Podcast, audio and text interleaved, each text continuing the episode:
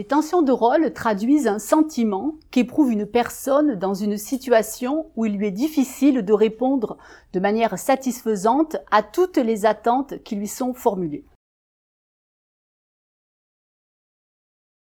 S'appuyant notamment sur la théorie des rôles de Kant, les chercheurs s'accordent pour distinguer trois formes de tension de rôle. L'ambiguïté de rôle, la surcharge de travail, appelée également surcharge de rôle, et le conflit de rôle.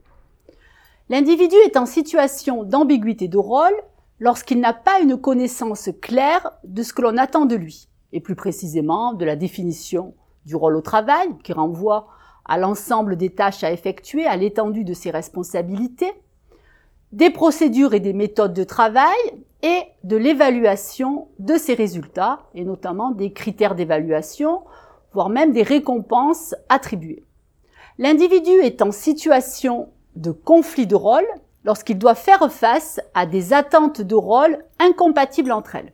Autrement dit, lorsqu'il reçoit des injonctions paradoxales. Quatre types de conflits de rôle peuvent survenir.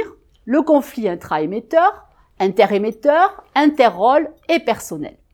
La troisième forme de tension de rôle, c'est la surcharge de rôle qui apparaît lorsqu'un individu doit faire face à un nombre élevé d'attentes de rôles, de missions et de tâches qui dépassent ses capacités de réalisation par manque de temps et de moyens.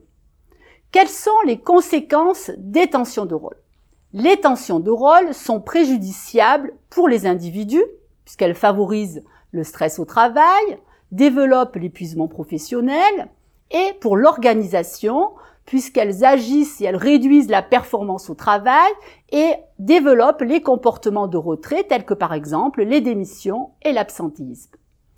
Et paradoxalement, malgré leurs effets dysfonctionnels, les directions des ressources humaines et les managers se préoccupent peu, voire pas du tout, de la gestion des tensions de rôle.